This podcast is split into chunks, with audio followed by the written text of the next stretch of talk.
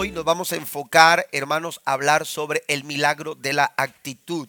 Amén. La actitud. La actitud eh, es ah, una posición que nosotros tomamos eh, en la vida, eh, ante las circunstancias, ante las situaciones que se nos presentan, ante las personas, tomamos ciertas actitudes. Y, las actitudes también se toman eh, en, cuestión de, una oportunidad de trabajo, por ejemplo, o, una invitación que se nos hace a colaborar en alguna área dentro de la iglesia. Tomamos una actitud, tomamos una actitud también acerca de ciertos pensamientos, amén, ciertos conceptos que escuchamos por ahí. Y entonces, este eh, de repente nuestra actitud eh, eh, se toma de acuerdo a lo que pensamos, a lo que creemos o a lo que sentimos o lo que percibimos. Pero una actitud, hermanos, tiene la capacidad de acercarnos o alejarnos a algo. En este caso, una actitud tiene la capacidad de acercarnos o alejarnos de Dios. Estamos nosotros celebrando, aleluya, el concepto de la Navidad, entendiendo, hermanos, que Cristo es el centro de nuestra celebración. Y no podemos nosotros, hermanos, dejar de celebrarlo, aleluya, eh, eh, porque es una realidad. Cristo ha nacido y esto hay que celebrarlo. Sin embargo, hay muchas personas que eh, se han levantado en contra de la celebración navideña y argumentan algunas cosas que quiero mencionar rápidamente. Primero, argumentan que la Biblia no indica que debemos celebrarlo. Quizás usted lo ha visto en sus redes sociales a las que usted se en las cuales se involucra eh, o ha escuchado o ha hablado con alguien más, eh, este, con algunas eh, otras personas que asisten a otras, a otras iglesias. De, algún tipo ¿no? de creencia y han dicho, no, esa es una celebración del diablo porque la Biblia no señala que tenemos que celebrar la Navidad. Cierto, la Biblia no dice que tengamos que celebrar la Navidad, pero tampoco la Biblia dice que no tengamos que celebrarla. Es decir, no dice que sí y, tampoco dice que no. Amén. en eh, lo que sí nos enseña la Biblia es que el mensaje redentor de Jesús no comienza en la cruz. El mensaje redentor de Cristo, hermanos, comienza desde su encarnación. Y fue precisamente a través de su nacimiento que Cristo se hizo hombre. ¿Cuántos celebran eso? Amén. Eso es digno de celebrar. Amén. Eso merece y es motivo de celebración. No es solamente celebrar que Cristo murió, no solamente celebrar que Cristo se resucitó, resucitó, no solamente celebrar eso. El mensaje redentor, hermanos, comienza desde el momento mismo en que Cristo vino a este mundo. El apóstol Pablo dice a los Gálatas en el capítulo 4, versículo número 4, que cuando se cumplieron los tiempos, eh, eh, cuando se llegó el momento preciso, Dios envió a su Hijo. Note lo que dice, nacido de mujer. Amén. Nacido de mujer nos señala, nos enfoca, nos dirige al nacimiento de Jesús. Aleluya. No hubiese muerte, no hubiese resurrección, no hubiese salvación de pecado, limpieza de pecados, no hubiese redención de nuestros corazones si Cristo no hubiese nacido. Amén. El mensaje redentor comienza, aleluya, con la encarnación. Aquel verbo se hizo carne. Amén. Aquel verbo tomó nuestra forma y dice Pablo a los filipenses en el capítulo 2, y en su condición de hombre se humanó Aleluya. Y en su condición de hombre se hizo obediente hasta la muerte y muerte de cruz. Eso hay que celebrarlo. Den un aplauso al Señor esta mañana. Entonces, hermanos, aleluya. El mensaje redentor comienza, aleluya, del mismo momento en que Cristo vino a nacer a este, a este mundo. También se argumenta que Jesús no nació en el mes de diciembre. Amén. E, es imposible que Cristo haya nacido en el mes de diciembre y, y dan sus argumentos, aleluya en cuanto a, lo, a, las prácticas que se hacían en los campos por los pastores. En ese tiempo eh, eh, no, no, no, no, no estaban eh, los pastores al interperie apacentando las ovejas y, bueno, tantas, algunas cosas que mencionan acerca de esto, pero yo quiero enfocarlo no en la fecha. Amén. Yo no quiero, quiero que entendamos que nosotros no celebramos la fecha en un calendario, celebramos el suceso. Hubiese sido 24, hubiese sido 30 hubiese sido 5 eh, eh, de enero, hubiese sido 24 eh, de abril, cualquier fecha. Lo importante aquí no es la fecha, lo más importante es que Cristo nació y no podemos dejar de celebrarlo. ¿Cuántos alaban a Dios por ello?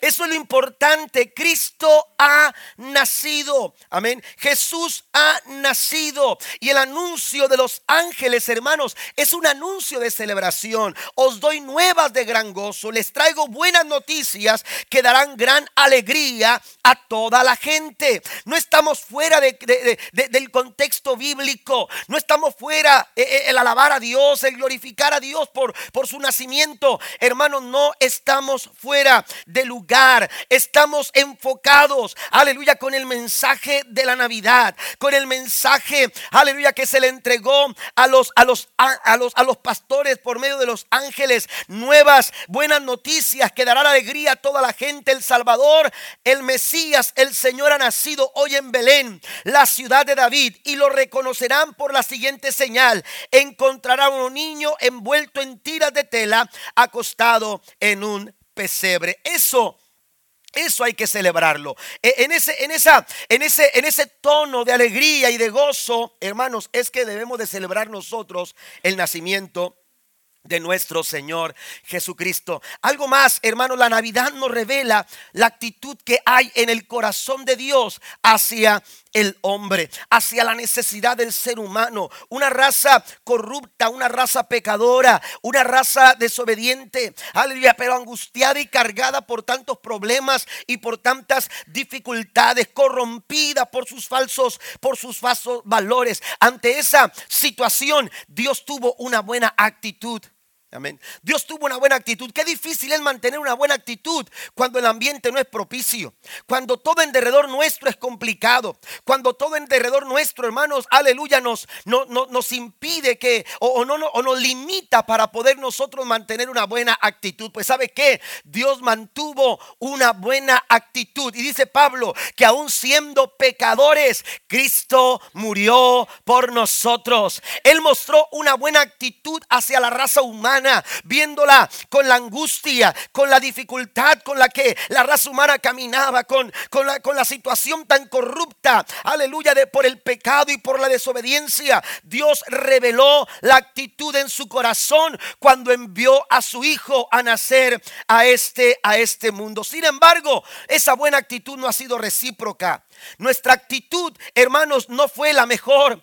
Como seres humanos, aleluya, nuestras actitudes hacia Dios, aleluya, no han sido las mejores. Pero esto no es algo que comenzó en nuestro tiempo. Es algo que usted puede ver a la luz de la palabra, precisamente en derredor del nacimiento, del nacimiento de Jesús. Yo les mencionaba que una, una, una, una, una, una actitud nos puede alejar o nos puede acercar, aleluya, de, de, Dios o de sus propósitos. Y hubo personas en derredor a la historia del nacimiento de Jesús que se perdieron la oportunidad de celebrar a Cristo en sus propias, en sus propias vidas por una mala actitud. Y yo quiero puntualizar esas actitudes para que nosotros las analicemos en nuestra propia vida y entendamos que si vamos a celebrar, lo tenemos que hacer con la mejor actitud. Vamos a la primera primera actitud. Primero, la primera actitud, hermano, que yo encuentro tiene que ver con un hombre, aleluya, que conocemos nosotros como el mesonero. Amén. Lo hemos, lo, hemos nosotros señalado como el mesonero. La Biblia no nos da mucho acerca de esta persona, aleluya, pero sí nos enseña una actitud en, en Él que nos puede enseñar también a nosotros. Esta actitud tiene que ver con la preocupación, la preocupación ignorante. Antes vamos a Lucas capítulo 11, versículo 52. Hay de ustedes expertos de la ley, porque se han adueñado de la llave del conocimiento, ustedes mismos no han entrado y a los que querían entrar les han cerrado el paso. Amén. ustedes no han entrado por una mala actitud, los líderes religiosos, hermanos, se, aleluya, se provocaron eh, o evitaron su propia entrada. Pero no solamente su propia entrada, sino que también limitaron la entrada de aquellos hermanos que querían entrar, pero por sus falsas enseñanzas y por sus malas actitudes, aleluya, se les fue interrumpida la entrada. Por eso denunciamos o enumeramos aquí las actitudes que no te permiten disfrutar y celebrar el nacimiento de Jesús. Primero, la preocupación ignorante. Ponga la palabra preocupación. la mayoría de las personas en el mundo se van a perder la próxima Navidad. ¿Cómo es esto posible? ¿Cómo es posible que en un mundo donde, donde hay tanta promoción, donde hay tanta publicidad, ¿Cómo es posible que la gente se pierda esta próxima Navidad si estamos siendo bombardeados por la mercadotecnia, por las ofertas en las tiendas, por las compras, por las luces, por, eh, por los adornos de esta temporada? ¿Cómo es posible que alguien se pueda perder, aleluya, la próxima Navidad? Bueno, porque muchos van a celebrar la fiesta, pero la mayoría no sabe, aleluya, de qué se trata esa celebración por ignorancia. Porque la gente está en ignorancia. La gente celebra la fiesta, pero se han olvidado del motivo correcto. Han sacado de esa celebración, han sacado la razón misma, el motivo mismo de la celebración de Navidad. Por ejemplo, eh, hoy en día es mucho más eh, común encontrarnos letreros que digan eh, eh, Happy Holidays, felices fiestas. Y ahora es más difícil. Antes, antes era, era, era, nos encontrábamos letreros que decían Merry Christmas.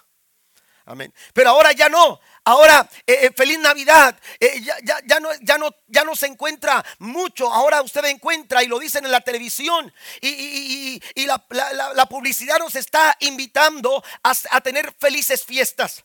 A celebrar el holidays. Amén. a tener felices fiestas. Pero han querido sacar, aleluya, eh, eh, el Merry Christmas. ¿Por qué digo esto? Porque el Christmas, hermanos, la palabra Christmas tiene que ver con el nacimiento de Jesús. Tiene que ver con Cristo. La Navidad, hermanos, viene de natividad, que señala el nacimiento de Jesús. Y hay un mundo que trata, aleluya, de hacer de lado ese motivo, que está empujando para que, para que Cristo quede fuera, fuera de esta celebración. Pero aquí está la iglesia del Señor. Aquí estamos nosotros convencidos, seguros, afirmando, aleluya, nuestra convicción de que si vamos a celebrar algo, Cristo tiene que ser el centro de nuestra celebración. Den un aplauso fuerte al Rey de Reyes y Señor de Señores.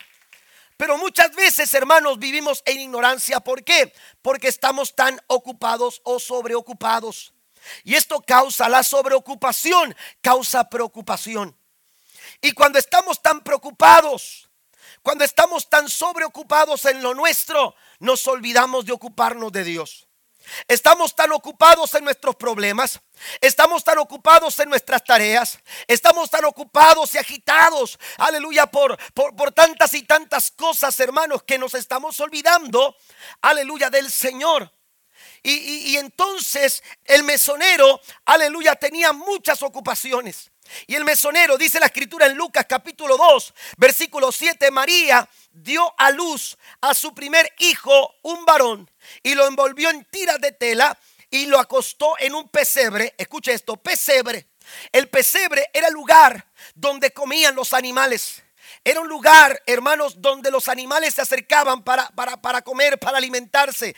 Ahí nació Jesús, ahí fue puesto Jesús después de haber nacido. Dice, porque no había alojamiento disponible para ellos. No había alojamiento, todo estaba ocupado. Y llegó José y María, aleluya, a buscar una habitación y buscando quizás eh, pensando en que en que habrían de encontrar algo, con la esperanza de que de que algún lugar había habrían de acomodarse. Eh, eh, pensaban quizás que no sería complicado. Sin embargo, durante esas fechas, aleluya, se había eh, pedido que todos los ciudadanos volvieran a su lugar de origen para porque estaban haciendo un censo y tenían que registrarse en el lugar donde habían habían nacido. Por eso se movió José y María, que estaban en Nazaret, se movieron hacia Belén, porque de ahí eran ellos. Y entonces, hermanos, cuando cuando ellos llegaron se dieron cuenta que la ciudad estaba invadida y estaba mucha gente buscaba un lugar donde descansar, un lugar donde acomodarse. Sin embargo, qué difícil. Fue un verdadero dolor de cabeza para José el poder encontrar un lugar eh, para María. ¿Por qué? Por el estado en el que se encontraba. Y, tocó la puerta esperando eh, eh, encontrarse un lugar donde descansar. Y la Biblia nos enseña que no hubo lugar para ellos. No hubo lugar donde ellos pudieran haber descansado, donde pudieran ellos haber, aleluya, acomodadose de una mejor forma. Y, tocó la puerta y, y el mesonero le dijo, ¿sabes qué? Quisiera ayudarte, pero no puedo. ¿Por qué? Porque, porque estoy sobreocupado, estoy saturado, tengo las habitaciones llenas, tengo todo el lugar, aleluya, he improvisado algunos cuartos para, para poder acomodar gente, pero ya no puedo recibir a nadie más, ya no puedo recibir a nadie, a nadie más. ¿Cuántas veces nosotros hemos tenido actitudes como estas? ¿Por qué? Porque sencillamente hemos, hemos, este, nos hemos llenado de cosas nos hemos llenado de tantas cosas a través de las actitudes que vamos tomando en la vida. Y estas actitudes nos han llevado, amados hermanos, a, no dejar lugar para el Señor. A no dejar lugar para el Señor. Tenemos lugar para todo menos para Dios. Estamos sobreocupados. El mesonero no podía responder de otra manera.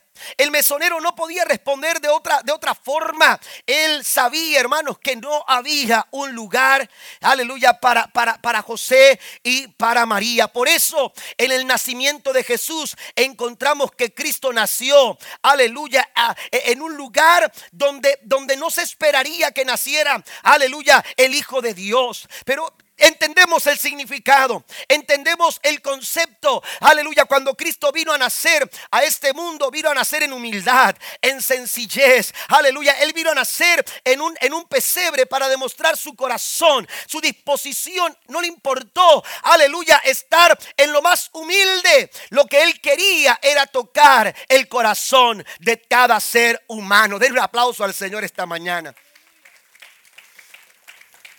No había alojamiento. La posada estaba completamente llena. Quizás José esperaba un momento y decía, quizás más adelante María, aguanta un poco porque quizás más adelante alguien cancele o alguien decida irse o alguien eh, eh, se haya encontrado en otro lugar, pero, pero aguarda un poco María. Y, entonces, hermanos, llegaba José otra vez a decirle al mesonero, oye, eh, ah, se desocupó algo, encontraste algo para nosotros, pero la respuesta se repetía, no hay lugar, no hay lugar, estamos llenos.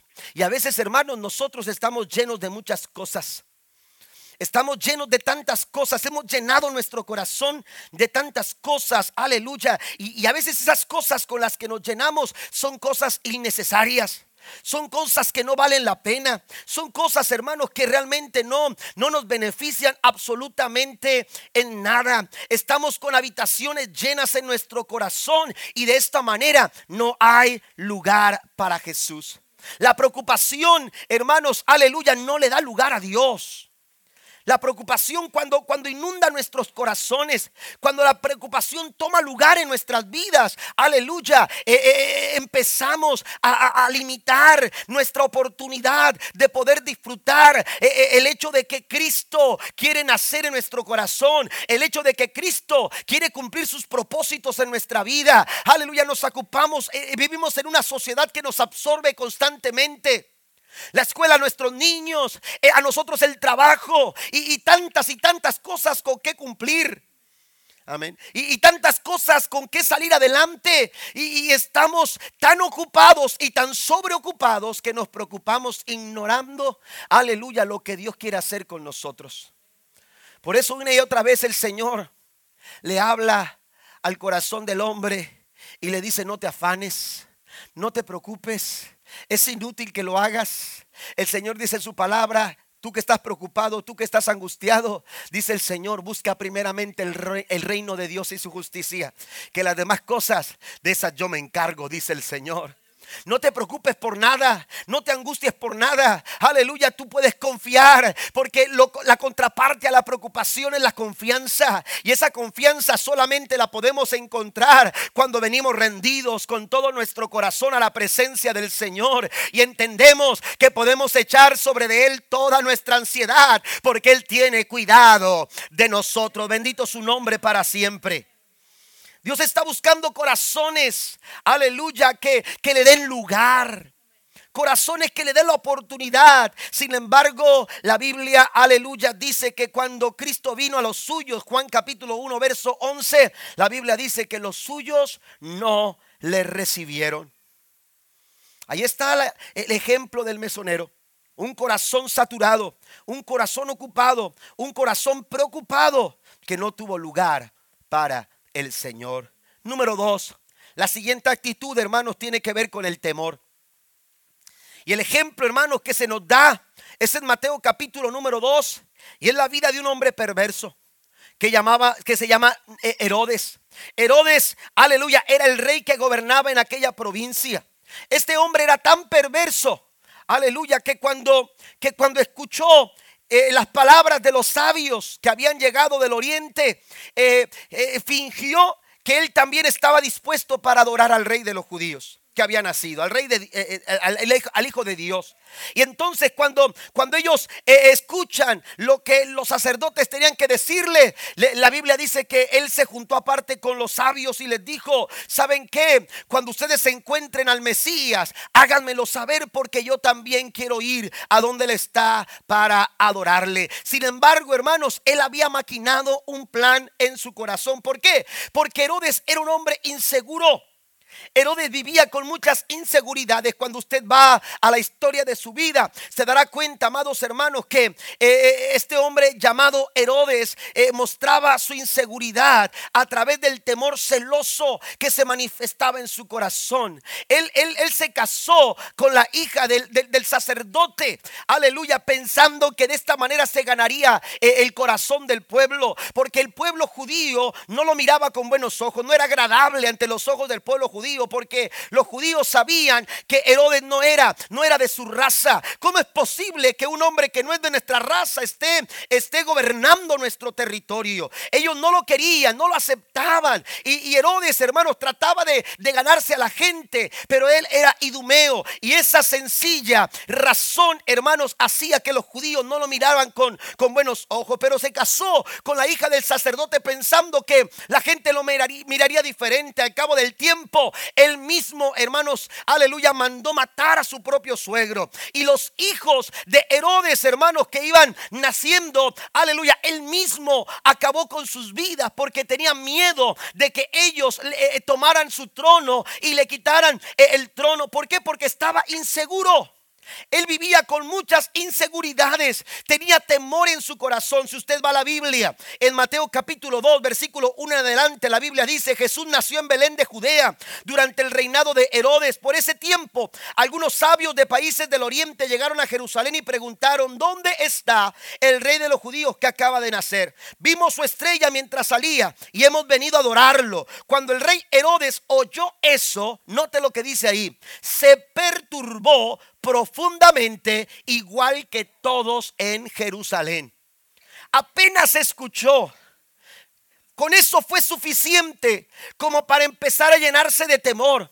Sus inseguridades empezaron a trabajar a mil por hora e, en su mente, sus pensamientos. Empezó a sentir, hermanos, aleluya, el temor de verse amenazado. Aleluya, simplemente al escuchar que el rey a otro rey había, había nacido. Amén. Esto perturbó. La palabra perturbar o turbar, amados hermanos, tiene que ver con sacudir. Es decir, eh, eh, eh, esta, esta, esta noticia sacudió, estremeció el corazón de Herodes.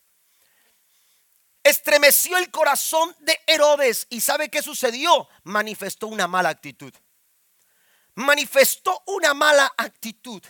El temor, hermanos, en el corazón del hombre nunca será saludable. Amén. Cuando hay temor en el corazón, aleluya, eh, eh, eh, el temor nos va a llevar a cometer muchos errores. Nos va a llevar a desconfiar de Dios. Nos va a llevar, aleluya, a, precipitarnos. Nos va a llevar a tomar malas decisiones. ¿Cuántas personas han tomado una mala decisión por causa del temor? Amén. Pero la Biblia nos enseña que en el amor de Dios no hay temor. Porque el perfecto amor, el perfecto amor, ese amor que viene de Dios, echa fuera todo temor. Den un aplauso al Señor esta mañana.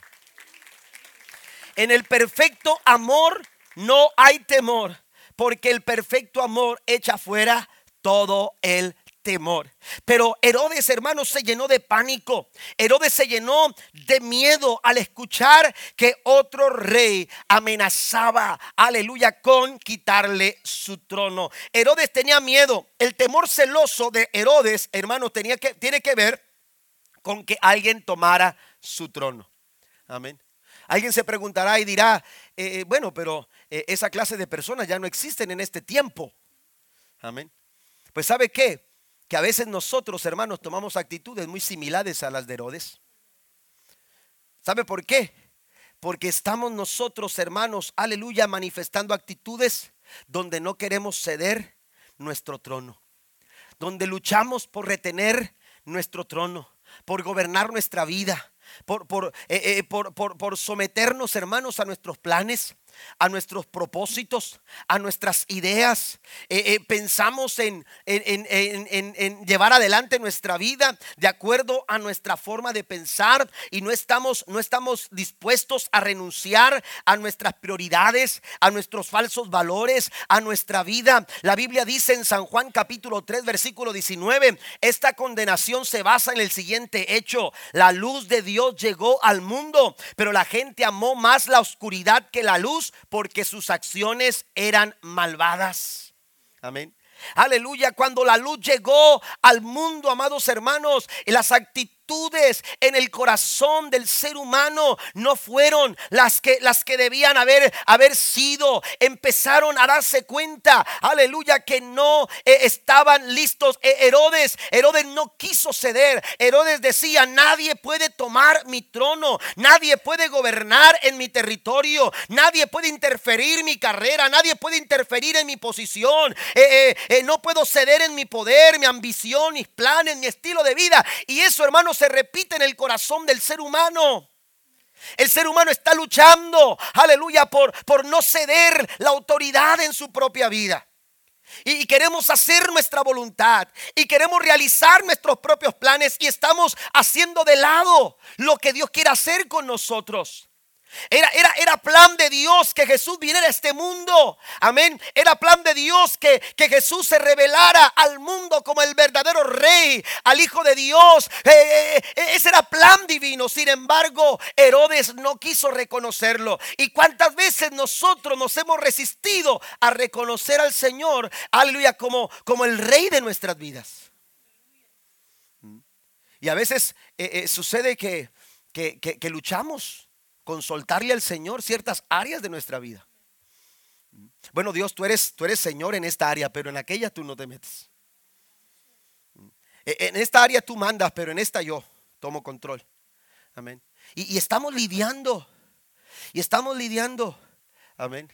El Señor sigue tocando la puerta y Él dice, yo estoy a la puerta y llamo. Si alguno abre la puerta, yo entraré a Él. No está diciendo a ciertas partes de Él. Él no está diciendo voy a entrar a ciertas áreas de tu vida. El Señor no viene a tomar control en ciertas áreas de nuestra vida o le damos el lugar a Cristo, eh, en nuestra, que, Cristo se siente en el trono de nuestro corazón, que, que sea el que gobierne. Mire, esta es la oración más complicada, esta es la oración más difícil que podemos hacer delante del Señor. Jesús la hizo y nos dio ejemplo. No se haga mi voluntad, sino que se haga tu voluntad. ¿Cuántos están dispuestos a decirle eso al Señor? Que Dios haga su voluntad sobre nuestra vida, que los planes de Dios, los cuales son más grandes, los pensamientos de Dios, los cuales son más grandes. Aleluya, que, que, que lo que Dios quiere hacer, sus propósitos en nuestra vida, se cumplan. Pero para ello, para poderlo hacer, para poder ver los propósitos de Dios realizarse en nuestra vida, tenemos que ceder. Tenemos que ceder, eh, como lo hizo el apóstol Pablo. Pablo dijo, ya no vivo yo, ahora es Cristo el que vive en mí. Ahora Jesús es el que vive en mí. Y nosotros tenemos que estar dispuestos, hermanos, con esa misma actitud. Primera de Juan capítulo 2 versículo 17 dice, y este mundo se acaba junto con todo lo que la gente tanto desea, pero el que hace lo que a Dios le agrada, vivirá para siempre. El que hace la voluntad de Dios permanece para siempre. Tenemos que soltarle el control de nuestra vida al Señor. Yo me he encontrado a personas dispuestas, hermanos, aleluya, a entregar su vida a Cristo, entregarle su corazón al Señor. Y le dicen al Señor, Señor, bueno, yo quiero que seas mi Salvador porque eres un recurso de salvación para mí. Pero, pero, pero, pero eh, ese, ese asunto de Señor de mi vida, eh, eso tenemos que platicarlo todavía. Eso todavía tenemos que comentarlo, tenemos que evaluarlo. Amén. Pero Dios no quiere ser solamente salvador de nuestra vida. Él quiere ser el, e, e, el, Señor de nuestro corazón. ¿Cuántos están dispuestos para que Dios sea su Señor? Dele fuerte el aplauso al Rey de Reyes y Señor de Señores. Tenemos nosotros que responder al Señor con una buena, con una buena actitud. Pero Herodes, Herodes se perdió, hermanos, la oportunidad de ver el nacimiento de Cristo por una mala actitud. Primera de Juan capítulo 4 versículo 8 dice, esta es la clase de amor en el cual no hay temor, porque el amor perfecto expulsa todo temor. Si tenemos miedo es por temor al castigo y esto muestra que no hemos experimentado plenamente el perfecto amor de Dios. Número tres, la tercera actitud es la indiferencia egoísta. Hay una tercera actitud, hermanos, aleluya, que, que, encontramos en derredor a la historia del nacimiento de Cristo. Hay un grupo de personas que se perdieron la oportunidad de ver a Jesús nacer. Y, y, tiene que ver, amados hermanos, con la indiferencia que había en sus corazones. La indiferencia, aleluya, tiene la capacidad de neutralizarnos en nuestros sentidos. Mire lo que sucedió en Mateo capítulo 2, versículo 4 y 5. Y convocados todos los principales sacerdotes, este es el grupo, eran hombres preparados en la interpretación de la ley, en la interpretación de las escrituras. Eran hombres sacerdotes y escribas del pueblo y les preguntó dónde había de nacer el Cristo. Herodes les dijo, necesitamos respuestas. ¿Y sabe qué sucedió? Estos hombres dijeron, tenemos respuestas. Y esto es lo más asombroso. Amén. Lo más impresionante es que ellos no titubearon. Ellos no dijeron, pues mira, nosotros lo hemos estado averiguando, hemos estado tratando de identificar, hemos tratado de investigar. No, ellos dijeron lo que estaba escrito. Porque estaba señalado por el profeta Miqueas. Miqueas capítulo 5 versículo 2 señalaba el lugar donde habría de nacer el hijo de Dios. Así que cuando se les cuestionó sobre si sabían el lugar donde se iba a manifestar el hijo de Dios en su nacimiento, ellos le dijeron en Belén de Judea, porque así está escrito. Asumieron lo que la palabra señalaba, lo que las profecías indicaban y esto es algo, hermanos, verdaderamente incomprensible. ¿Cómo es posible que los sacerdotes y los escribas que sabían exactamente el lugar donde Cristo había de nacer, hermanos, no hicieron nada? No hicieron nada, no reaccionaron ante los tiempos, no reaccionaron ante las circunstancias, no reaccionaron, hermanos, en, el entorno de lo que se dejaba ver, de lo que se dejaba escuchar. No, no estuvieron apercibidos. ¿Por qué? Porque una persona indiferente ha sido neutralizado en sus sentidos. Una persona indiferente, amados hermanos, aleluya, es eh, esa clase de persona, aleluya, que no puede ver, que no puede oír, que no puede hablar y que no puede moverse. Porque la indiferencia nos vuelve ciegos, sordos, mudos y nos paraliza. Una iglesia indiferente al mover de Dios es una iglesia que se ha estancado que se ha detenido, que no puede avanzar. Una iglesia indiferente, aleluya, al mover del Señor, a la voz de Dios, es una iglesia que no oye, es una iglesia que no ve, es una iglesia que no está hablando, que está callada.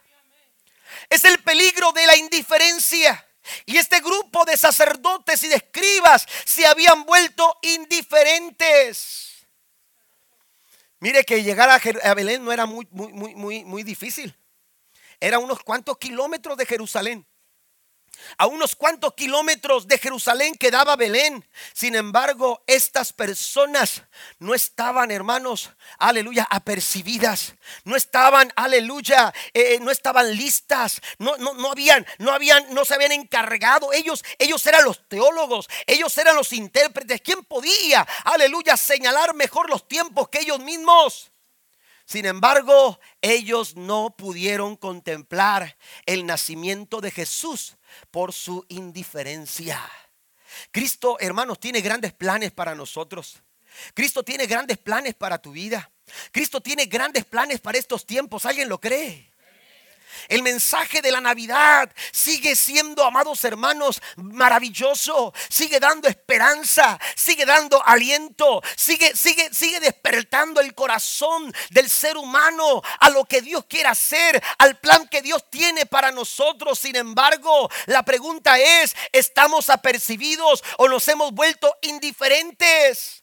Dios no ha cambiado su objetivo. Dios no ha cambiado su pensamiento. Él sigue queriendo alcanzar las vidas. Él sigue queriendo alcanzar los corazones. Pero a veces nosotros estamos, hermanos, ciegos. Estamos, aleluya, nos hemos vuelto sordos a la voz del Señor. A la voz del Espíritu Santo, a lo que el Espíritu Santo quiere hacer y nos hemos vuelto, amados hermanos, como los como los escribas y los y los principales sacerdotes evaluando y poniendo en tela de juicio tantas cosas y nos hemos llenado de tantas cosas. ¿Sabe que estas personas se habían llenado de religión? Estas personas sabían, mire, era como era como si yo preparara un mensaje. Amén. Y de repente me diera cuenta que no me quedó lugar para poner en punto a Dios. Ellos prepararon su agenda, ellos prepararon su mensaje, ellos prepararon, hermanos, sus, sus, rituales, ellos prepararon sus ceremonias, ellos prepararon, hermanos, sus normas, ellos prepararon sus propias leyes y, no se dieron cuenta que, que dentro de todo lo que habían preparado, habían dejado fuera a Dios. Habían dejado fuera a Dios. Y eso, amados hermanos, no es otra cosa que la consecuencia de su propia indiferencia. A lo menos Herodes temía la autoridad de Jesús, el mesonero. El mesonero podía alegar eh, que, él no sabía, que, que nadie le había dicho, que era un ignorante. Sin embargo, estas personas, los sacerdotes, los escribas, ellos hermanos sabían exactamente lo que las profecías señalaban. Apocalipsis capítulo 3, versículo 15 al 16 dice, yo sé todo lo que haces, que no eres ni frío ni caliente. Como quisiera que fueras lo uno o lo otro, pero ya que eres tibio, ni frío ni caliente, te escupiré de mi boca. La indiferencia, amados hermanos, clausura nuestros sentidos y no nos permite actuar como se debe. Ya el profeta Isaías en el capítulo 42, versículo 20 había señalado lo siguiente, tú has visto muchas cosas, pero no, has, las has captado. Tienes abiertos los oídos, pero no has, no oyes nada. ¿Mm? Es una denuncia certera a la diferencia en el corazón del pueblo de Israel. Ahora, ¿cómo es, cómo es que se origina la indiferencia? ¿Cuáles son las causas? Yo quiero enumerar seis causas de un corazón indiferente. Una persona se vuelve indiferente, hermano, debido a pecados ocultos. Por eso en la Biblia usted encontrará que Dios nos invita a estar a cuentas. Venid luego, dice el Señor, y estemos a cuentas. Aunque vuestros pecados sean rojos, aunque vuestros pecados sean grandes, aunque vuestros pecados eh, parecieran eh, imposibles de borrar, vengan, dice el Señor. El Señor dice, estemos a cuentas. Amén. Tenemos que rendir nuestro corazón. E, en el Nuevo Testamento también el Señor nos dice que si hemos pecado, abogado tenemos para con el Padre a Jesucristo, e, el Hijo de Dios. Porque la sangre de Cristo, Jesucristo, nos limpia de todo pecado. Nosotros podemos renunciar al pecado en cualquier momento si así lo decidimos en nuestro corazón. Porque si confesares con tu boca que Jesús es el Señor y creyeres en tu corazón que Dios lo levantó de los muertos, serás salvo. Pero es importante entender, hermanos, que no podemos acumular pecado en nuestras vidas. No podemos acumular pecado en nuestros corazones porque el pecado, aleluya, lo que hace, amados hermanos, es volvernos indiferentes. Nuestra condición pecaminosa nos neutraliza. Nuestro corazón, aleluya, se endurece por causa por causa del pecado. Mire lo que dice Mateo capítulo 24, versículo 12. Por haberse multiplicado la maldad, el amor de muchos se enfriará. Serán indiferentes por causa del pecado. Cuando permitimos que el pecado tome lugar en nuestra vida. Si usted ha fallado, pida perdón. Si usted ha cometido alguna falta, Pida perdón al Señor, porque Dios es amplio en perdonar. Pero no permita que el pecado se acumule. No permita que el pecado se vaya, se vaya quedando, aleluya, en su corazón, en su estilo de vida. Cuidado cuando empezamos a ser permisivos con las, con las cosas que empezamos nosotros eh, eh, a dejar entrar en nuestros pensamientos, en nuestro vocabulario, en nuestra conducta, en nuestras acciones. Cuidado. Amén. Tenemos que guardarnos de todo tipo de mal. Segunda cosa que causa indiferencia es el orgullo. El orgullo es una causa de indiferencia. El orgullo, amados hermanos, nos lleva, aleluya, a centralizar nuestra atención solamente en nosotros, en nosotros mismos. Amén. Proverbios capítulo 3, versículo 7 dice, no seas sabio en tu propia opinión. Amén. ¿Por qué? ¿Por qué caemos en ese error? Por orgullo. Sentimos que nuestra opinión es la mejor. Sentimos que nuestra opinión es la que realmente vale la pena. Y hacemos de lado no solamente la opinión de otros, sino la misma opinión de Dios. O, lo que Dios quiere hacer con nosotros. Amén. La indiferencia, hermanos, es motivada. El motor de la indiferencia es el pecado. El motor de la indiferencia es el orgullo. Y cuando hay orgullo en nuestro corazón, hermanos, eh, podemos nosotros caer en indiferencia.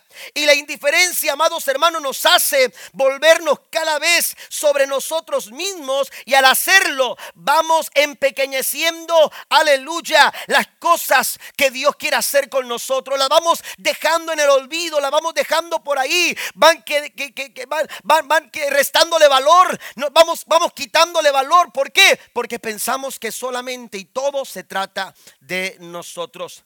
Mire lo que dice el Salmo 51, versículo 17, la traducción lenguaje actual lo dice así, para ti la mejor ofrenda es la humildad. La mejor ofrenda que podemos traerle al Señor en esta Navidad es la humildad de corazón. Den un aplauso al Señor esta mañana. Otra causa, aleluya, eh, eh, para de indiferencia, hermanos, es la falta de expectativa. Una persona se vuelve indiferente cuando ha perdido la expectativa cuando ha perdido la esperanza. Estas personas dejaron de esperar. ¿Por qué? Porque pensaban que, que todo lo tenían perfecto. ¿Para qué modificar nuestras reglas? ¿Para, ¿Para, qué modificar nuestras normas? Si, si, nos ha costado tanto tiempo organizar nuestras tradiciones, nuestras costumbres judías, eh, eh, estamos tan bien como estamos haciéndolo, porque nos miramos bien ante la gente, porque nos miramos bien ante la sociedad, porque así hemos caminado como nación. Ya no hemos necesitado profetas. Amén. Recuerde que Miqueas eh, Malaquías terminó, aleluya, su, su, ministerio y vinieron 400 años, hermanos, donde ya no hubo profeta y dijeron, bueno, nos podemos valer por nosotros mismos. Hemos organizado bien nuestras leyes, hemos organizado bien nuestra liturgia eh, judía, así que no necesitamos hacer ningún tipo de cambios. Es decir, aleluya, ellos dejaron de esperar. Amén. Ellos dejaron de esperar, porque si algo, amados hermanos, habían dejado los profetas del Antiguo Testamento, era expectativa. Si algo les habían sembrado, amados hermanos, a, a, ese pueblo tras cautividad, tras situaciones complicadas con algunos imperios, era la expectativa, era la esperanza, era el hambre, aleluya, por esperar un gran libertador. No podemos nosotros dejar de lado nuestra expectativa. Las circunstancias quieren robarte tu esperanza. Las situaciones complicadas de la vida quieren, quieren neutralizar la expectativa. Pero cuando tú mantienes tu esperanza en el Señor, aleluya, tú siempre tendrás la seguridad y la confianza de que Dios hará cumplir su propósito en su momento sobre tu vida. Dale un aplauso al Señor. No te permitas engañar. Aleluya. Estos hombres se dejaron engañar por sus falsas, por sus falsas enseñanzas. Amén. Por sus falsos, eh, por su falsa agenda. Y perdieron la expectativa. Mire, si usted va a la Biblia se dará cuenta en Lucas, en el capítulo 2, que se encontró a un hombre cuando, cuando José y María llevaban a Jesús para presentar ofrendas conforme a lo que estaba establecido en la ley. De repente, hermanos, un hombre estaba por ahí llamado Simeón. Y cuando Simeón, hermanos, aleluya, llegó al encuentro de José y de María, aleluya, algo en su corazón le hizo sentir que esa expectativa que él había mantenido, que esa expectativa con la que él había vivido, aleluya, se estaba cumpliendo ante la mirada de aquel pequeño que había nacido. ¿Y sabe qué fue lo que sucedió? Sucedió, aleluya, que se dio la actitud correcta. Aleluya, cuando se tiene una expectativa correcta, usted va a desarrollar actitudes correctas. Y aquel hombre cuando vio a Jesús dijo, Señor, ahora sí puedes permitir que tu siervo muera en paz, porque mis ojos han contemplado al rey que he estado esperando. No falte la expectativa. No deje caer, aleluya, su esperanza. Mantenga firme su esperanza. Esa, esa, esa es la sintonía. Esa, esa es la recomendación que se nos hace en el Nuevo Testamento. No pierda la esperanza porque hay grande galardón. Aleluya. Mantengamos la expectativa, pero cuando falta expectativa, mire lo que dice Gálatas 6:9, hablando el apóstol Pablo, no nos cansemos. Algunos de ustedes quizás se han cansado. Algunos de ustedes han sentido fatigar su corazón están cansados de lidiar con las circunstancias. Están cansados. Ahí estaban los, los pastores, aleluya, en medio de la noche, platicando su situación, platicando, platicando y comentando cómo estaban las cosas en casa. Algunos de ustedes les alcanza con lo que están ganando y seguramente decían, no, somos el sector más pobre, somos el sector más necesitado. Aleluya, somos, somos las personas, aleluya, más desamparadas eh, ante la sociedad. Pero ellos mantenían la esperanza y cuando parecía que todo estaba perdido en medio de la noche, aparecieron ángeles del cielo cantando un coro angelical que decía, les doy buenas noticias para ustedes y para aquellos que las escuchen. Ha nacido hoy en la ciudad de David un Salvador, el cual es Cristo el Señor. Bendito su nombre para siempre. No nos cansemos. Hay que seguir esperando. Hay que seguir manteniendo la expectativa. No se pues dice de hacer el bien, porque a su tiempo cegaremos si no desmayamos. A su tiempo usted va a cosechar, pero no podemos desmayar. No podemos, no podemos desmayar. David tuvo muchas complicaciones en su vida. David enfrentó muchas situaciones. Había momentos en que le decía, no hay salvación para ti en Dios. Pero él decía en el Salmo 138, versículo 8, Jehová cumplirá su propósito en mí. ¿Cuántos lo creen todavía? No pierda la expectativa. Dios va a cumplir su propósito en usted. Dios va a cumplir su propósito en tu familia. Dios va a cumplir su propósito en tus hijos. Dios va a cumplir el propósito que tiene para nuestra iglesia. Jehová cumplirá su propósito en mí. También, hermanos, otra otra otra causa, aleluya, de indiferencia es la falta de sensibilidad. Ser insensibles, hermanos, aleluya, da como consecuencia la indiferencia. Jeremías denunció esto. Usted puede leer eh, eh, el libro del profeta Jeremías y se dará cuenta que él una y otra vez estaba denunciando la indiferencia que había en el corazón de Israel. Oíd ahora esto, pueblo necio e insensible, que tienen ojos y no ven, tienen oídos y no oyen. La indiferencia neutraliza nuestros sentidos.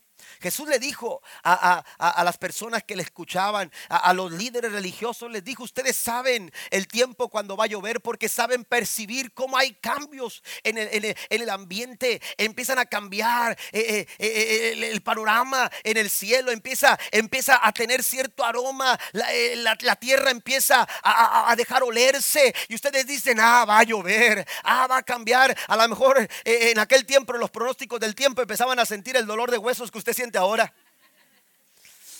Sí, porque de repente me he encontrado personas que llegan en la mañana y dicen, oh, se me hace que va a ser frío mañana. ¿Y eso por qué? Porque me empezó a dar la cintura me empezó a doler la, rodilla. Esos eran los pronósticos de hace, de hace algunos años atrás. Jesús decía, ustedes saben cuándo va a cambiar el tiempo, pero no se han dado cuenta, aleluya, acerca de la llegada del Hijo de Dios. Ellos no, no lograron percibir porque tienen ojos pero no han visto, tienen oídos pero no han escuchado, porque la indiferencia provoca insensibilidad.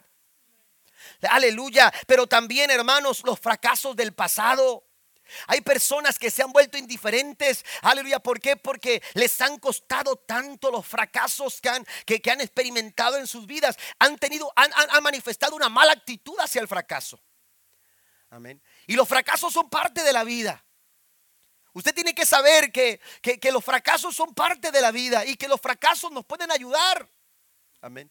Nos pueden ayudar. Nos pueden ayudar a corregir ciertas cosas a entender, hermanos, cómo se deben de hacer las cosas, a, retomar el rumbo. Pero a veces tenemos una mala actitud ante los fracasos, ante los golpes de la vida. Y estos hombres, amados hermanos, ya se volvieron indiferentes. Se volvieron indiferentes. Los fracasos, hermanos, pueden eh, dirigirnos de una manera equivocada. El apóstol, el apóstol, eh, perdón, eh, Jesús habló de, de la parábola de los talentos. Y hemos mencionado que, en, esa, en, esa, parábola Jesús eh, dijo que un hombre repartió talentos a sus siervos, a tres de ellos, y a uno le dio cinco. Después le dio, le regresaron diez. Al que le dio dos, le regresó cuatro. Pero le dio un talento a uno de ellos. Y aquel hombre, por una mala actitud, lo que hizo fue escondió el talento debajo de la tierra, lo enterró. Amén. Por una mala actitud. Pero la pregunta es, ¿temor a qué? ¿Por qué, sintió temor? El, mismo dueño le dijo, lo hubieran metido al banco para que hubiera ganado intereses. Pero una mala actitud nos lleva a perdernos, hermano, la oportunidad de ver ganancias, de ver buenos resultados, de alcanzar buenos propósitos. Amén. Por una mala actitud. Y entonces, aleluya, aquel hombre enterró por temor a perder aquel único talento. La pregunta es, ¿temor a qué? Él tenía temor al fracaso quizás. Él tenía temor a volver a empezar. Él tenía temor, aleluya, eh, eh, a poner a trabajar lo que no era de él. Quizás en otras, en otras oportunidades él había fallado. Él había eh, cometido errores. Ya, ya, no, ya lo había intentado otras veces y volverlo a intentar ahora era complicado porque había, había temor al fracaso. Pero hay situaciones del pasado que quieren seguir marcándonos en nuestro presente. El apóstol Pablo dice, me olvido de lo que queda atrás para extenderme a lo que está adelante. Las cosas del pasado no pueden condicionar tu presente. Las cosas del pasado no pueden condicionar tu futuro. ¿Sabe por qué? Porque para eso Cristo murió. Para hacer las cosas viejas a un lado y empezar a hacer las cosas nuevas. De modo que si alguno está en Cristo, nueva criatura es. Las cosas viejas quedaron atrás. He aquí todas son hechas nuevas en Cristo Jesús. Den un aplauso al Señor esta mañana. Quizás usted ha fracasado y ha pensado que no puede retomar el camino. El Señor le dice en esta mañana, puedes volver a comenzar. Puedes volver a comenzar. Y por último, la última causa de indiferencia es el conformismo. El conformismo, hermanos, también provoca indiferencia. El conformismo también, también limita, aleluya, la oportunidad de ver el favor de Dios sobre nuestras vidas. La Biblia nos habla, hermanos, de que el creyente no puede conformarse. Pablo dice que está contento como está. Sé estar contento en la situación en la que esté, pero no dice estoy conforme. Una cosa es estar contentos y otra cosa, eh, o contentarme, cualquiera que sea mi situación, y otra cosa es estar conforme.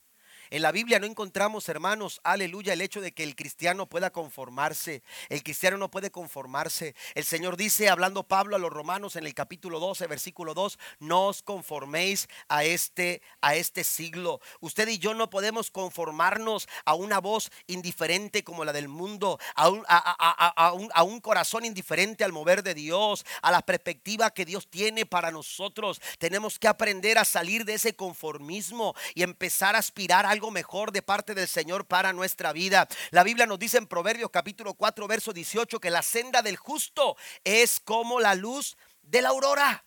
Amén. La luz de la aurora, hermanos, es el primer rayo que se ve allá, que de las primeras horas del día. Amén. Y, esa, esa, primera, ese primer rayo del sol, hermanos, que aparece, aleluya, a la distancia, es esa luz de la aurora. Pero esa luz de la aurora no se detiene. Dice, dice, la senda del justo es como la luz de la aurora que va en aumento. Va en aumento. Se va incrementando. ¿Hasta qué? Hasta que el día es perfecto. Amén. Aleluya. Es como la luz de la aurora. que va en aumento. Yo pienso, aleluya, cuando yo leo este pasaje, siempre, siempre lo digo en mi mente, eh, a la manera que yo lo entiendo. Y es que yo entiendo, hermanos, que, que cuando esa luz aparece, nadie la puede parar. Nadie la puede detener. Puede estar nublado, puede oscurecerse el cielo. Puede aparentar, hermano, que no va a aparecer el sol, pero la verdad es que ya comenzó a brillar. Aleluya. arriba de esas nubes está un sol brillando. Arriba de esa tormenta está un sol brillando. arriba de esas circunstancias está un sol que está brillando para darte esperanza y para decirte que puedes seguir hacia adelante. No te puedes conformar. Tienes que incrementar. Tienes que dar el siguiente paso. Tienes que avanzar. No te puedes detener. Pero estas personas, hermanos, se volvieron indiferentes. Y cuando, y cuando la indiferencia llega, hermanos, eh, eh, podemos perdernos el mover de Dios para nuestra vida. Por último, la cuarta actitud, y voy a pedir a los músicos que pasen, por favor. La cuarta actitud es la familiaridad. Es la familiaridad. Y quizás esta es la situación más triste que pudiéramos mencionar esta mañana. Se nos hace tan familiar todo se nos hace tan familiar todo.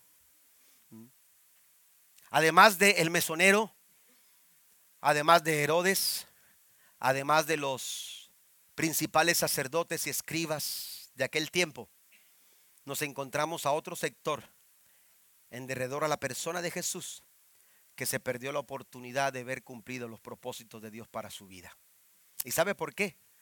Porque se les hacía muy familiar todo se les hacía muy familiar todo. Usted va a la Biblia y se dará cuenta, hermanos, que cuando se cumplió el tiempo de que eh, eh, del niño, ¿verdad? Que el niño ya, ya, ya se habían hecho los, los, los ajustes y todas las cosas con, con lo que se pedía en cuanto a la ley.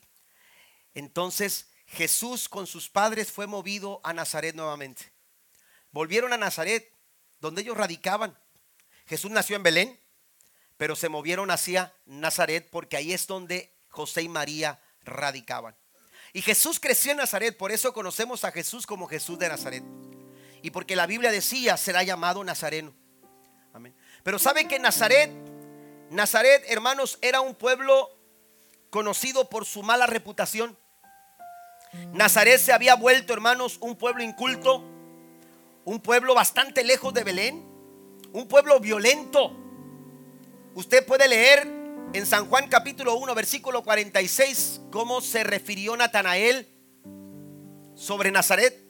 Dice la escritura que Natanael, cuando oyó de Jesús y supo que venía de Nazaret, dijo, ¿de Nazaret puede salir algo bueno? ¿Acaso de Nazaret puede salir algo bueno? Porque esa era la reputación que tenía Nazaret. Jesús salió de Nazaret, pero mire, si usted va al capítulo 4 de Lucas, se va a dar cuenta, hermanos, que, que Jesús se presentó ante aquellos que lo habían visto crecer. Usted va a Lucas 2 y dice que el niño crecía y se fortalecía.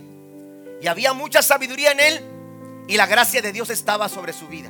Amén. Y Jesús creció y cuando se llegó el momento, hermanos, aleluya, en que él había de revelarse como el Hijo de Dios, hermano, lo hizo en Nazaret, donde, donde era conocido. Usted puede leer en Lucas capítulo 4, vino a Nazaret donde se había criado y en el día de reposo entró en la sinagoga conforme a su costumbre y se levantó a leer.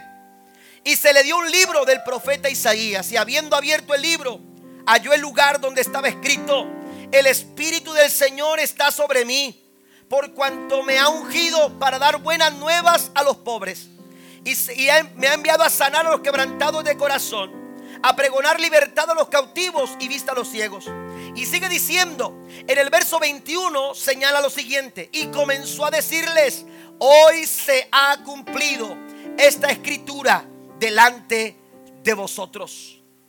Delante de vosotros. Oiga, qué privilegio. Qué maravilloso privilegio yo no sé si usted se emociona cuando de repente en el equipo campeón aparece alguien de su ciudad. Y usted dice, no, hombre, es, de ahí, es paisano. Hombre, sí, es de mi tierra.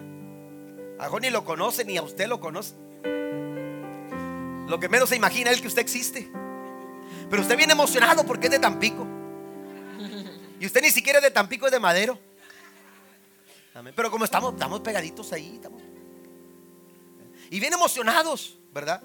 Cuando, cuando alguien de nuestra tierra hace algo bueno. Sin embargo, cuando ellos supieron que Jesús, el que había crecido como con ellos, el que se había desarrollado con ellos, cuando ellos supieron que ese Jesús estaba autonombrando el Mesías prometido, ¿sabe qué dice la Biblia? Ellos empezaron a reaccionar negativamente y empezaron a decir que este no es el hijo del carpintero. ¿Que acaso este no creció con nosotros? No convivimos con él. Sus hermanos fueron nuestros compañeros. A lo mejor alguien dijo, e-, él se sentaba al lado cuando nos enseñaba las clases de, de historia, cuando escuchábamos al maestro hablar, jugábamos juntos. Pero la familiaridad, hermanos, impidió que en Nazaret pudieran experimentar el propósito de Dios sobre su vida. Ahora, esto es todavía más crítico porque porque la Nazaret, hermanos, es, eh, eh, eh, ilustra ilustra perfectamente esta mala actitud. Se nos hace tan familiar el mensaje. ¿Cuántas veces no hemos escuchado al pastor predicar y decir este el tiempo de que tú entregues tu vida a Jesús? Y se me ha hecho tan familiar eso que ya ni caso le hago. Escucho lo que dice, pero no actúo de acuerdo a lo que dice. Se me ha hecho tan familiar lo que, lo que enseñan en la iglesia. Y eso, hermano, nos puede, nos puede quitar la oportunidad de ver la gloria de Dios en nuestras vidas. Nazaret, para ellos era tan familiar ver a Jesús. Era tan familiar verlo que lo identificaron. Ese es el muchacho, es el hijo de José. Él es hijo de carpintero. Es más, él, él, él también estuvo participando en el proyecto de los muebles que yo le mandé a hacer a su padre. Y lo identificaron con toda claridad. Pero escuche esto, esto se agrava. Porque la familiaridad, hermano, nos puede llevar a perdernos la oportunidad de ver el propósito de Dios en nuestra vida. Mateo capítulo 13, versículo 58, Jesús, hermanos, dice la escritura, y no hizo allí muchos milagros a causa de la incredulidad de ellos. Fue en Nazaret. Había milagros en Galilea. En Galilea, hermanos, hubo tantos y tantos milagros. Jesús hizo milagros en muchas partes por Judea, hizo milagros en Galilea, hizo milagros, hermanos, en lugares, eh, aleluya, mencionados en, los evangelios, muchos milagros. Pero en su propia tierra, en su propio lugar, en, en, el área familiar de Jesús, hermanos, Nazaret se perdió los milagros de Jesús. Nazaret se perdió la realidad de un milagro. Ahí pocos, ahí pocos experimentaron la gloria de Dios. Ahí pocos experimentaron el poder que se manifestaba en otras partes. Ahí pocos pudieron ver, hermanos, aleluya, el poder tan maravilloso de Dios obrando a través del ministerio de Cristo. Y todo sabe por qué. Por una mala actitud. Una mala actitud, hermanos, como la familiaridad mezclada con la incredulidad, hermanos, puede ser fatal. Una mala actitud como la familiaridad estrangula nuestras convicciones. Por eso tenemos que tener cuidado con la familiaridad. Hoy en Navidad usted podrá decir es que cada año se repite lo mismo. Cada año las mismas canciones. Es más, ese drama que están presentando, yo lo vi hace 15 años y se nos hace tan familiar. Podemos perdernos la Navidad. Podemos celebrar la fiesta, pero alejarnos del motivo correcto. Ese motivo se llama Jesús de Nazaret. Póngase de pie en el nombre del Señor en esta mañana. Ya voy a terminar. Proverbio 29.1 dice, el hombre que reprendido endurece la cerviz, de repente será quebrantado y no habrá para él medicina. El hombre que endurece su servicio después de ser reprendido. Yo no sé cuántas veces tú has escuchado este mensaje. Yo no sé cuántas veces tú has escuchado este mensaje. Quizás tú ahora mismo tienes una actitud, una actitud que no te favorece para poder experimentar lo que Dios quiere hacer en tu vida. Pero en torno a la Navidad, al nacimiento de Jesús, José mismo tuvo una mala actitud. Usted lee el versículo 19 de Mateo 1. La Biblia dice que José quiso dejar a María y alejarse de ella secretamente. Una mala actitud. Pero Dios trabaja con nuestras actitudes. Si usted le da lugar a Dios en esta mañana, Dios puede trabajar con esas actitudes. Y lo que no has podido ver, lo vas a empezar a ver. Y lo que no has podido alcanzar, lo vas a alcanzar porque Dios tiene grandes planes y grandes propósitos para tu vida. Me llama la atención que dice Juan 1 en el verso 10 que en el mundo estaba refiriéndose a Jesús. Y el mundo fue hecho por él, pero el mundo no le conoció. Él puede estar aquí. Él preparó este momento, pero por una mala actitud podemos perdernos la oportunidad de experimentar y disfrutar la presencia de Dios en nuestra vida.